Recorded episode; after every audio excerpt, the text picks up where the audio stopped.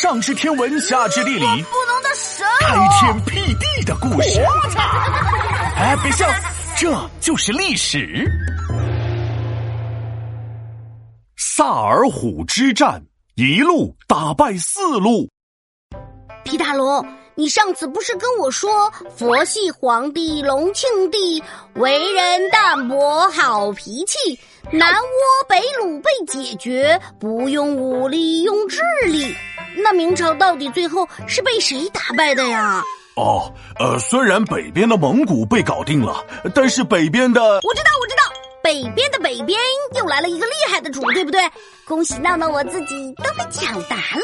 呃，北这个大方向倒是没错了，呃，不过需要稍微呃往东边偏偏。咋的呀？东北人啊？嗯呐呗。还记得我之前跟你说过的女真族吗？记得呀，完颜阿骨打嘛，对不对？还建立了金朝呢。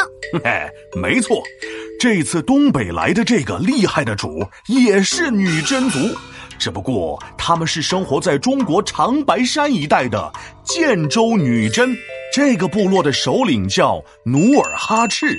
特别痛恨明朝，为什么？难道是明朝抢了他的巧克力吃？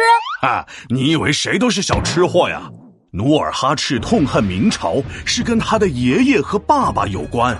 当时明朝很聪明，为了北边能和平，挑拨离间各部落，不用出兵也能赢。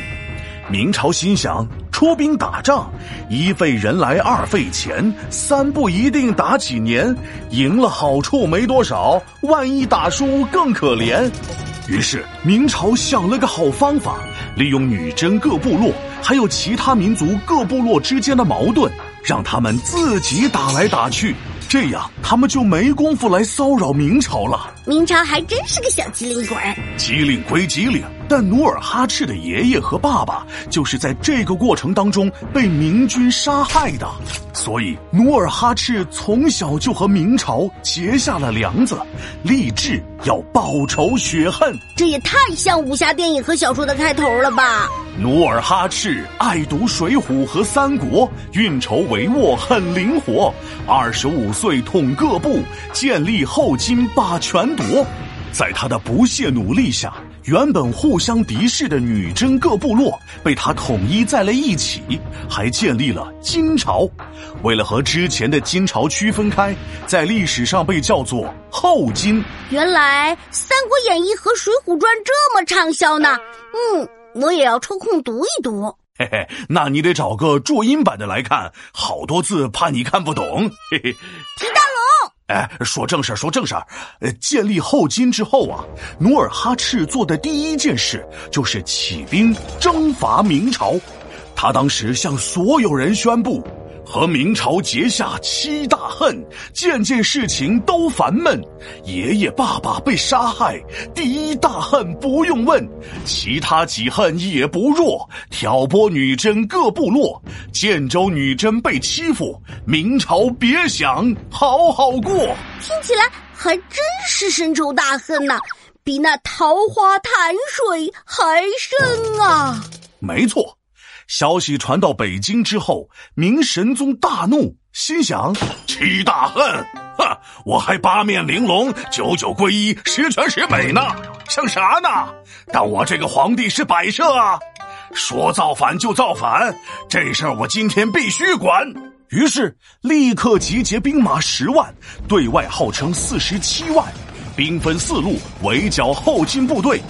和努尔哈赤来了一场萨尔浒之战。什么虎？这不是双方打仗吗？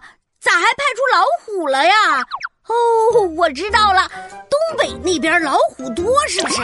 那什么东北虎？我看你挺虎。这个萨尔浒是个地方，是在这里打的仗。嘿嘿，咦，原来是这样啊。当时后金士兵得知明朝派出了那么多人，兵分那么多路后，心里特别害怕，赶紧找到努尔哈赤，说明朝的四路大军杀过来了，要他拿主意。努尔哈赤微微一笑，嘿嘿，管他明军几路来，我就一路排成排，一个一个来击破，明军肯定下不来台。果不其然，萨尔浒之战就像努尔哈赤所说，明朝四路军队一路败退，三路被歼灭，后金军获得了胜利。这个努尔哈赤也太厉害了吧！更厉害的还在后面呢。萨尔浒之战后，后金巩固了自己的统治，成为了明朝最大的对手。皮大龙敲黑板，历史原来这么简单。建州女真努尔哈赤统一各部，立下大志，七大怨恨征讨明朝。萨尔浒之战，明朝求饶。